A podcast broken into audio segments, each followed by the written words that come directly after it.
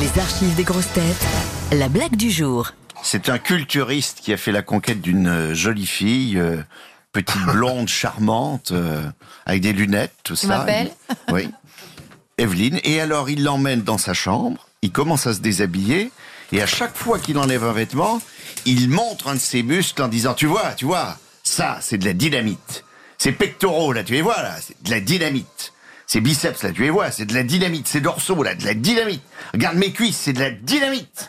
Alors, à ce moment-là, la fille l'interrompt et lui dit, dis donc, euh, toute cette dynamite-là, c'est pas un peu dangereux avec une aussi petite mèche?